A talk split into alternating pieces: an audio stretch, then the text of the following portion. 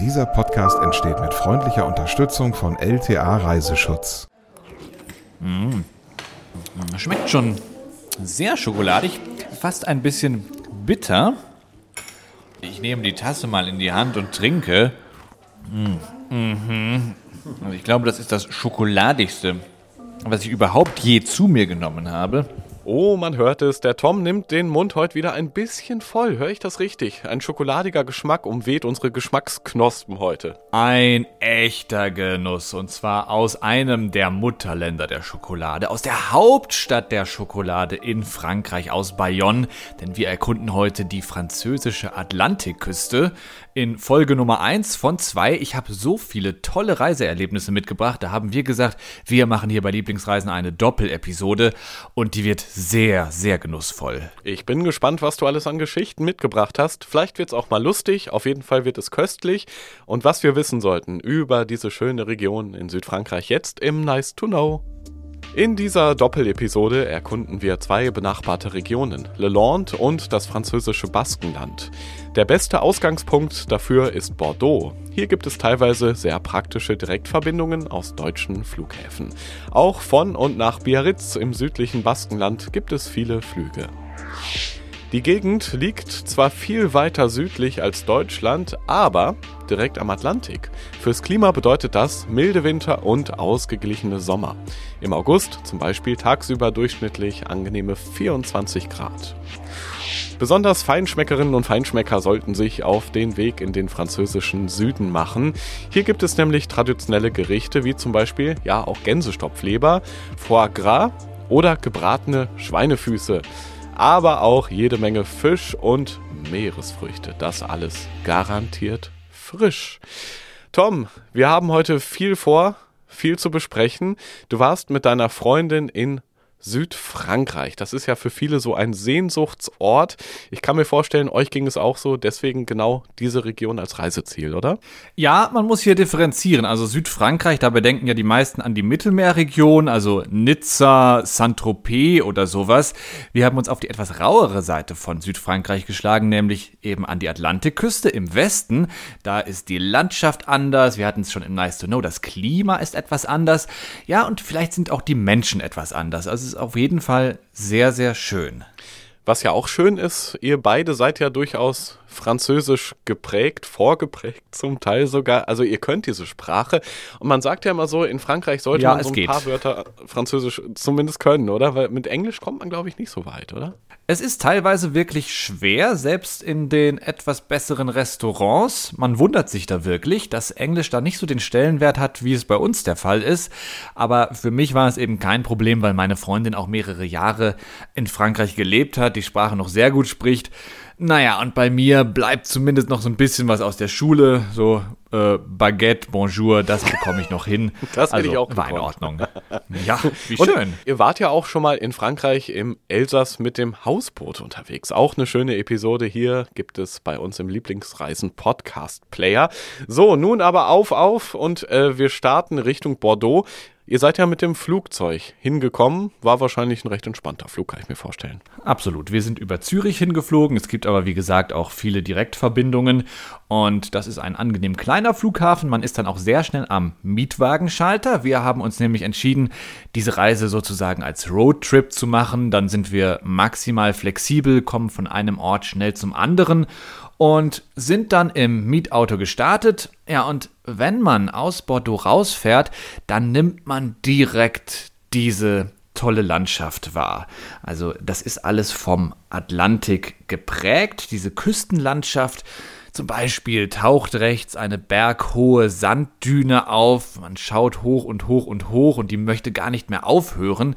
Irgendwann lässt man sie dann an der Seite liegen, fährt weiter mit gemütlichen 50 km/h und irgendwann verschluckt einen da ein Pinienwald. Also Pinien sind die vorherrschenden Bäume da in der Region. Es geht tiefer und tiefer hinein und irgendwann blitzt dann am Horizont der Atlantik in seiner ganzen Breite auf. Und das herrlich. ist ja eigentlich auf jeder Reise der schönste Moment, wenn man zum ersten Mal das Meer sieht. Absolut, absolut. Mir geht's dann immer so, anhalten, aussteigen, genießen, wenn man mit dem Auto da unterwegs ist. Manchmal kann man ja rechts ranfahren, vielleicht noch ein paar Fotos machen. Das ist ja auch der Moment, wo man, finde ich zumindest, zum ersten Mal so richtig angekommen ist, oder? Weil das Meer als Sehnsuchtsort, das haben wir ja alle in uns, gerade als Deutsche, wo das Meer jetzt, wenn überhaupt, im, im Norden und da oben weit weg irgendwo unterwegs ist. Und darum haben wir auch uns wirklich einander die Daumen gedrückt. Hoffentlich hat das Meer noch Badetemperatur, dass wir da direkt mal reinspringen können. Weil, äh, gut, Mittelmeer, da wäre es wahrscheinlicher gewesen. Atlantik, wir wussten es nicht so genau und sind dann zum Glück auch relativ schnell zu unserem Hotel gekommen in dem Ort Biscarrosse, gelegen in der Region Leland, die erste der beiden, die wir auf dieser Reise abklappern. Und Dort sind wir dann eingecheckt ins Grand Hotel de la Plage. Und Plage, das weißt du, bedeutet Boah, Französisch ist echt lange her. Strand? Strand? Korrekt. Echt? Gut, 100 Punkte, das Grand Hotel de la Plage. Wir waren also direkt dran, hatten auch äh, nettes Zimmerchen mit Balkon und Meerblick. Ja, da hat es uns aber nicht lange gehalten. Wir sind dann eben schnell runtergegangen zum Strand, mal so die Füßchen vorsichtig eingetaucht und wir waren echt überrascht. Das Wasser war noch ziemlich, ziemlich warm. Also die Reisezeit, von der wir hier reden, ist Ende September. Da sind viele andere schon wieder richtig stark abgekühlt. Aber der Atlantik, das ist natürlich ein großer Ozean. Das speichert die Wärme und gibt sie dann langsam wieder ab. Dadurch ist das Klima eben auch so äh, geglättet, mild. Ja, und das Wasser eben auch. Wir sind da erstmal schön die ersten Ründchen geschwommen und es war herrlich. Ein toller Start. Ich nehme an, ihr habt nicht das Thermometer reingehalten, aber das ist ja für alle unterschiedlich. Bei wie viel Grad man sagt, es ist jetzt angenehm hier im Meer. Waren es eher 15 oder 25 Grad oder irgendwas dazwischen und du bist genauso fröhlich rein wie rausgekommen? Ich sag's mal so, wer sich noch an unsere Episode von den Malediven erinnert, da hatte das Wasser ja wirklich Badewannentemperatur. Ich konnte mich jetzt also wirklich nicht als abgehärtet bezeichnen, aber ich hab's sehr gut verkraftet.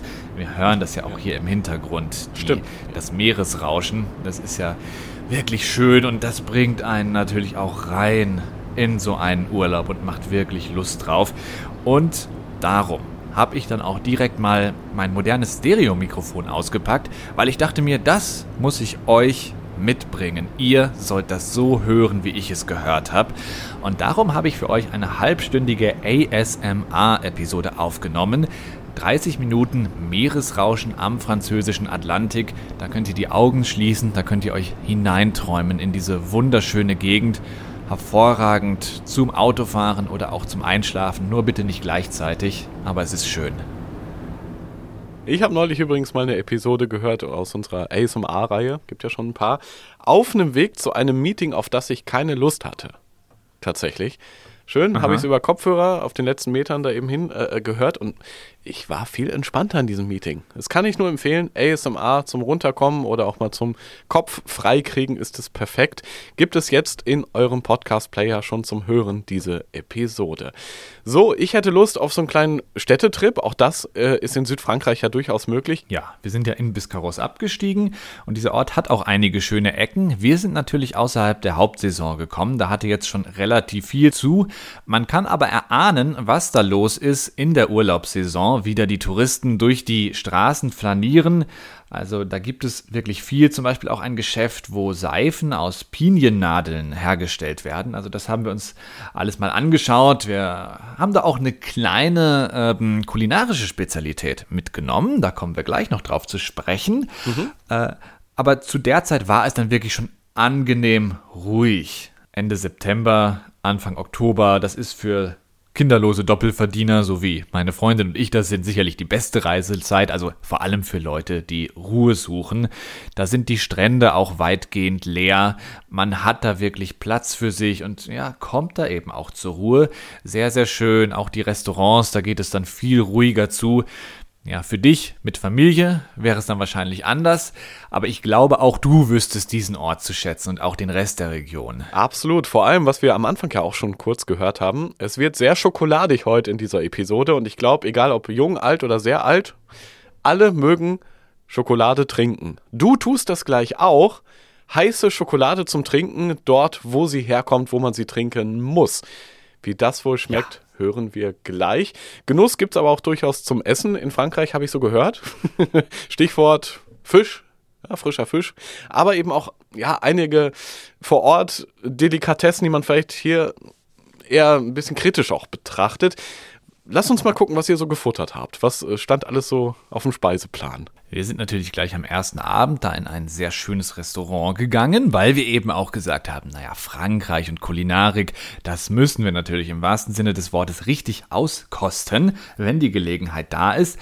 Also haben wir uns gleich mal eine Meeresfrüchteplatte bestellt. Und mit wir meine ich mich. Meine Freundin ist dann nicht ganz so begeistert. Sie hat aber mal probiert von dem, was da drauf war. Aha. Austern, Krebse, Ui. Langusten, na, dazu noch ein bisschen Butter und Zitrone, alles sehr schön angerichtet.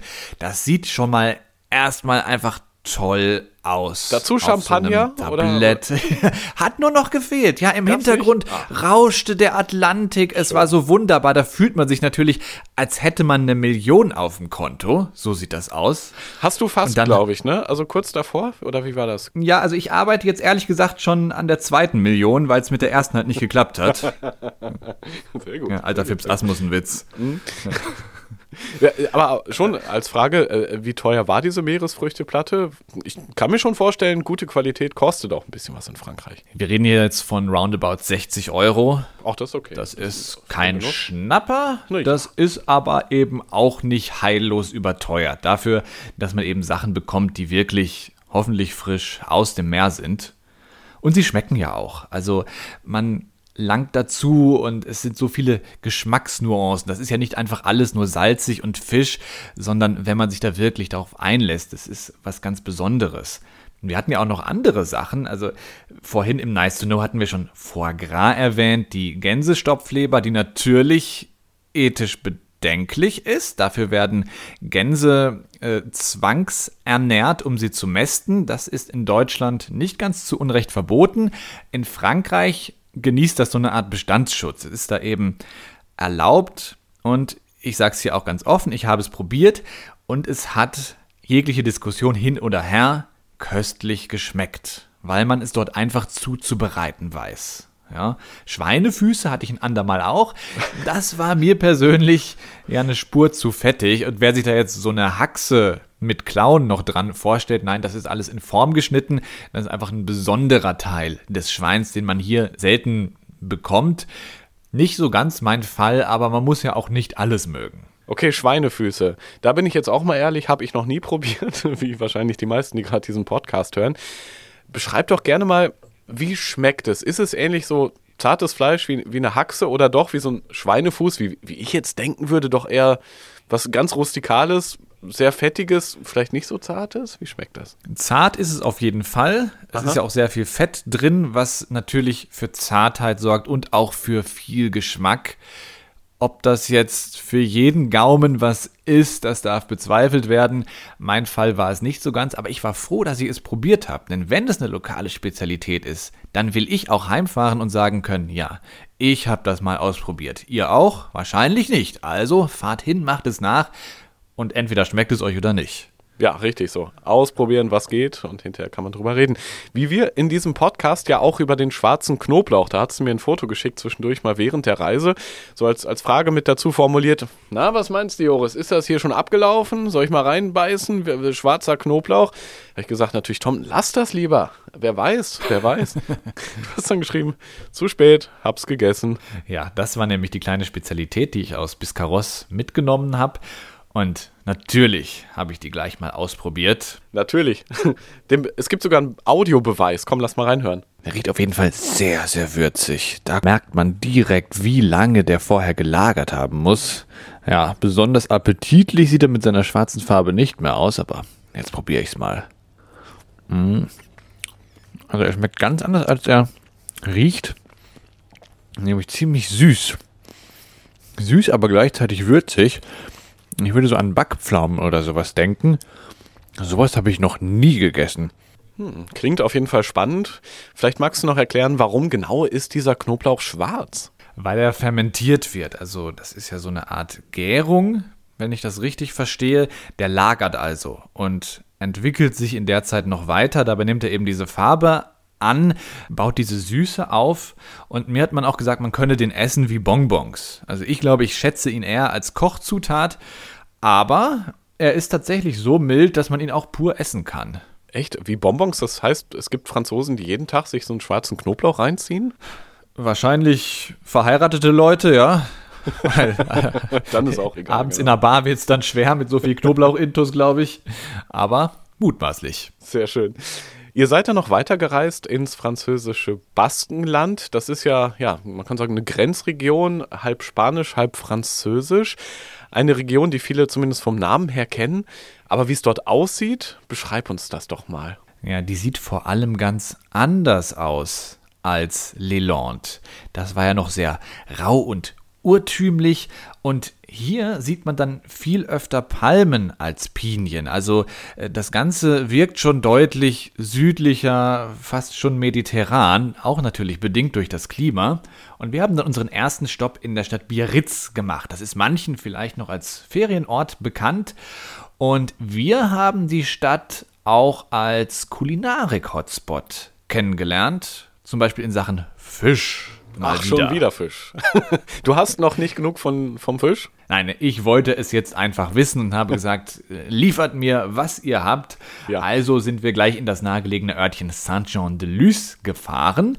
Das ist eine Hafenstadt und die Fischer landen da jeden Tag im Hafen an, verkaufen ihren Fisch jetzt nicht an den Endverbraucher, sondern an die örtlichen ja, Firmen oder Hersteller.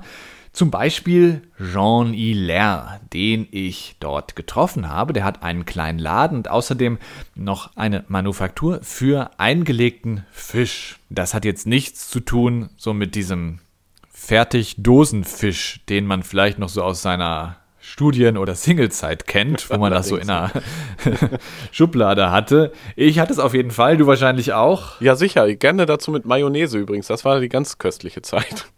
Komische mm. Kombination. Ich weiß, ich weiß. Ja, etwas bizarr. Aber das hier, das hat nun wirklich gar nichts damit zu tun. Das sind sehr kleine Gläser. Es gibt auch etwas größere. Und darin sind diese Fischhappen eingelegt. Johnny Lair hat mal einige Jahre in Deutschland gelebt, in der Nähe von Regensburg. Und dann hat er mir erklärt, was an seinem Fisch anders ist. Sie sind nicht äh, geräuchert äh, wie in der Industrie bei mir, sie sind getrocknet für zwei Tage und äh, sterilisiert. Und das ist der älteste äh, technisch. Die ist 200 Jahre alt. Ach schön, so eine Tradition, die er am Leben erhält. Ich mag ja auch diesen französischen Akzent. Cool, ja. dass er Deutsch mit dir gesprochen hat. Grüße an der Stelle, vielleicht hört er ja auch diesen Podcast. Jetzt wollen wir natürlich wissen, wie hat denn dieser besondere Fisch geschmeckt am Ende? Er ist auf jeden Fall nicht ertränkt von so einer Tomatensauce oder was man sonst in diesen Fischkonserven äh, findet, sondern wirklich noch sehr nah am Original. Also der nicht allzu aufdringliche, dieser dezente Fischgeschmack, der kommt wirklich durch. Und das ist etwas für Leute, die wirklich gerne Fisch puristisch unterwegs sind und das genießen. Also sollte man auf jeden Fall mal probieren. Und diese Stadt Saint-Jean-de-Luz hat noch einiges mehr zu bieten als nur Fisch. Also jetzt kommen noch die Schleckermäuler auf ihre Kosten.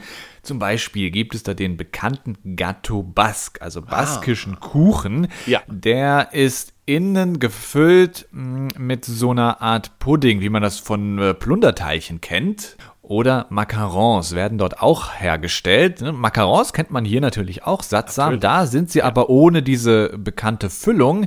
sondern das ist die äußere Schale, nur etwas dicker und hergestellt nur aus Mandeln, Zucker und Ei, relativ fest, recht knusprig, sehr, sehr süß und eine wirkliche Spezialität dieser Stadt, so ein Signature-Dish sozusagen. Und ich sehe quasi äh, durch den Podcast-Player in die Ohren unserer Hörerinnen und Hörer hinein und schaue auf Gesichter, die sagen, wie kann ich das selbst zubereiten? Wo ist das Rezept? Tom, können wir das in die Shownote stellen? Ich glaube, so leicht ist es leider nicht. Ich hätte natürlich gerne mal zugeschaut, wie das da ja. hergestellt wird in der Backstube. Durfte ich aber nicht rein, denn dieses Rezept ist ein altes Familiengeheimnis. Darum wurde mir der Zutritt leider, leider verwehrt. Aber man kann ja immer noch hin und es sich selber kaufen. So, äh, an dieser Stelle finde ich, könnten wir kurz mal überlegen, wo die nächste Lieblingsreise hingeht. Ich würde mal sagen, wie wär's, Tom, mal so, so richtig weit weg? Das wäre doch mal wieder schön. Äh, heißt das mit Flugzeug? Ja.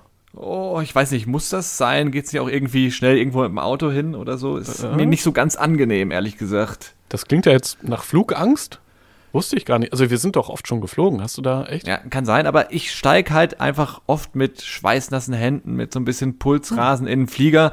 Ja, gebe ich nicht gerne zu, aber ist so. Hätte ich nicht gedacht. Okay. Naja. Jedenfalls, man kann da ja auch was machen gegen Flugangst und zwar ganz gezielt.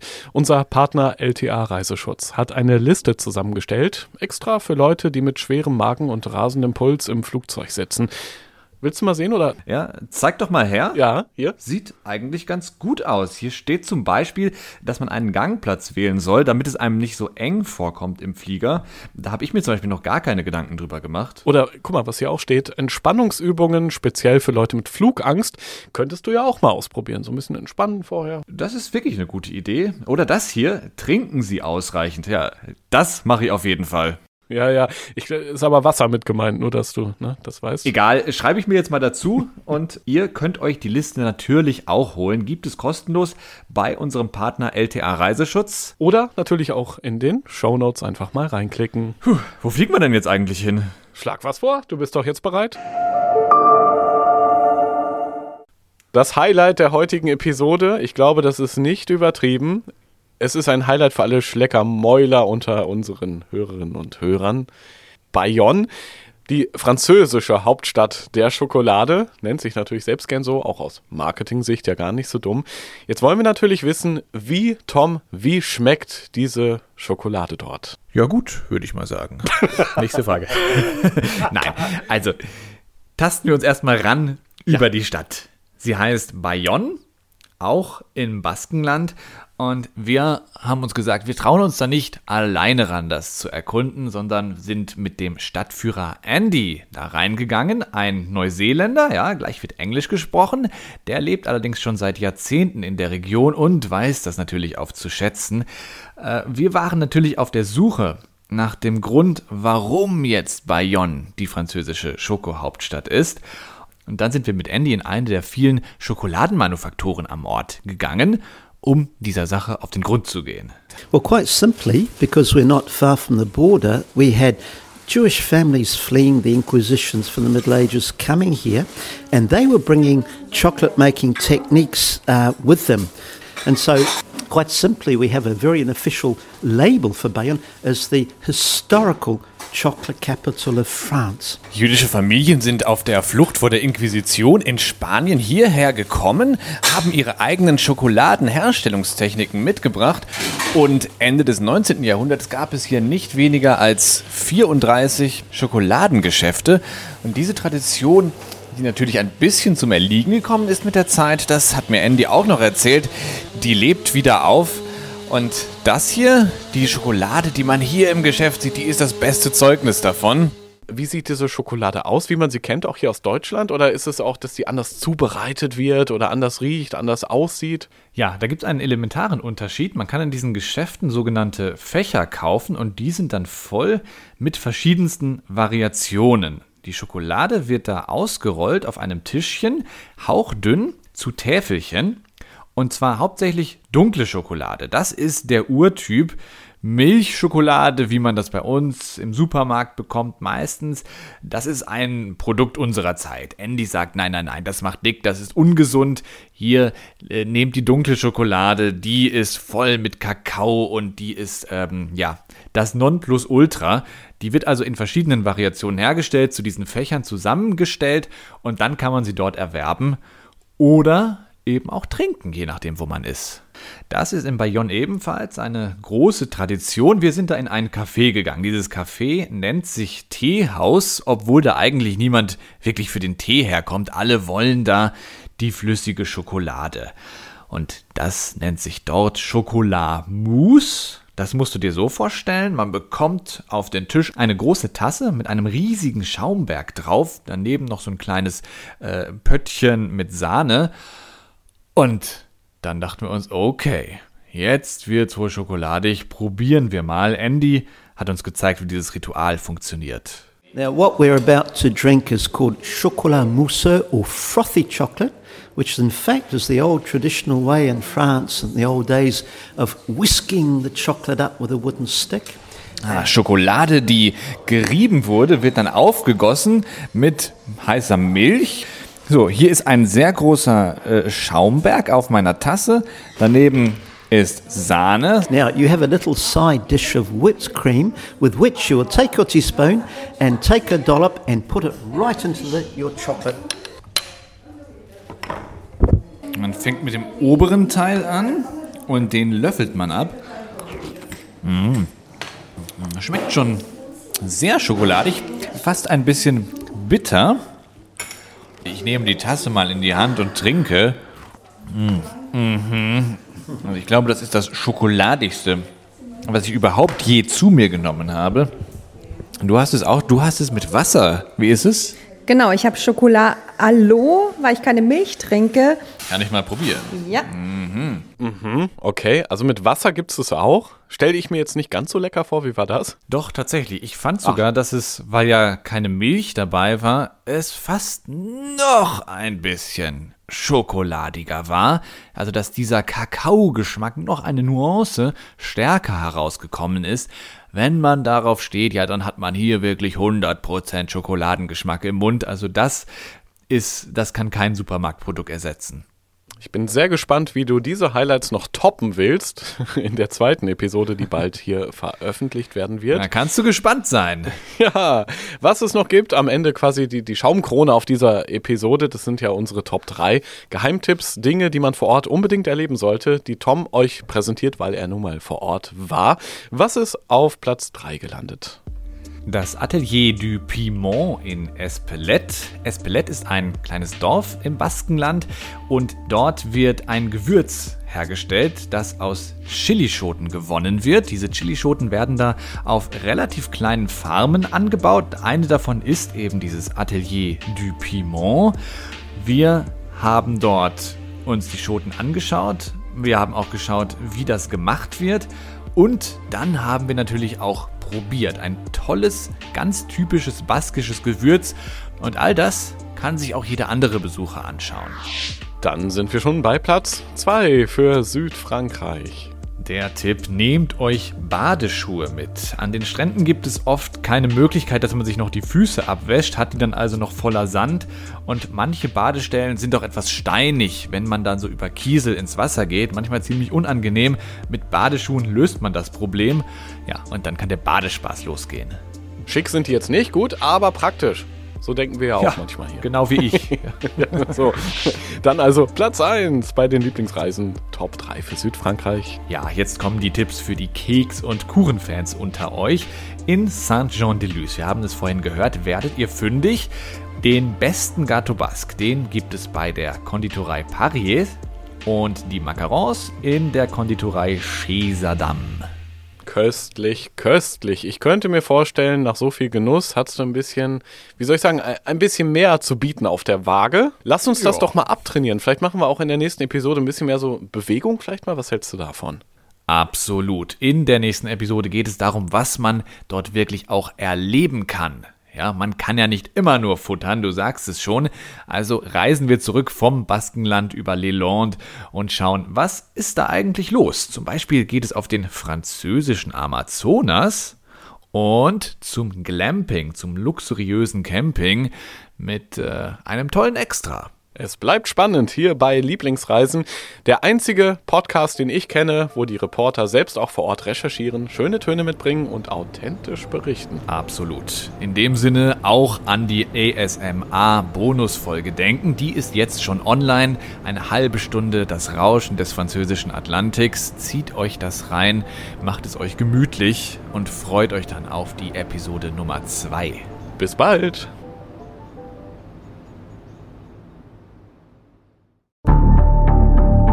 Wie lange kann ein Mörder sein dunkles Geheimnis bewahren? Wann bekommen die Angehörigen Gewissheit und die Opfer Gerechtigkeit? Jedes Jahr werden bei der Polizei rund 100.000 Menschen als vermisst gemeldet. Drei Prozent davon, also 3000 Menschen, bleiben länger als ein Jahr verschwunden. Einige werden nie wieder gesehen. Seit gut drei Jahren arbeitet die Polizei in NRW mit sogenannten Cold Case Units. Das sind Abteilungen, die wirklich nur damit beschäftigt sind, Mordfälle zu bearbeiten, die teilweise seit Jahrzehnten ungeklärt sind. Ich bin Mike Mattis, Radioredakteur und News Anchor und ich spreche mit Ermittlern über diese Fälle. In meinem Podcast Licht ins Dunkel, Cold Cases und ungeklärte Vermisstenfälle von hier beleuchten wir gemeinsam mit Profilern, Staatsanwälten und Mordermittlern Cold Cases und ungeklärte Vermisstenfälle aus ganz Deutschland.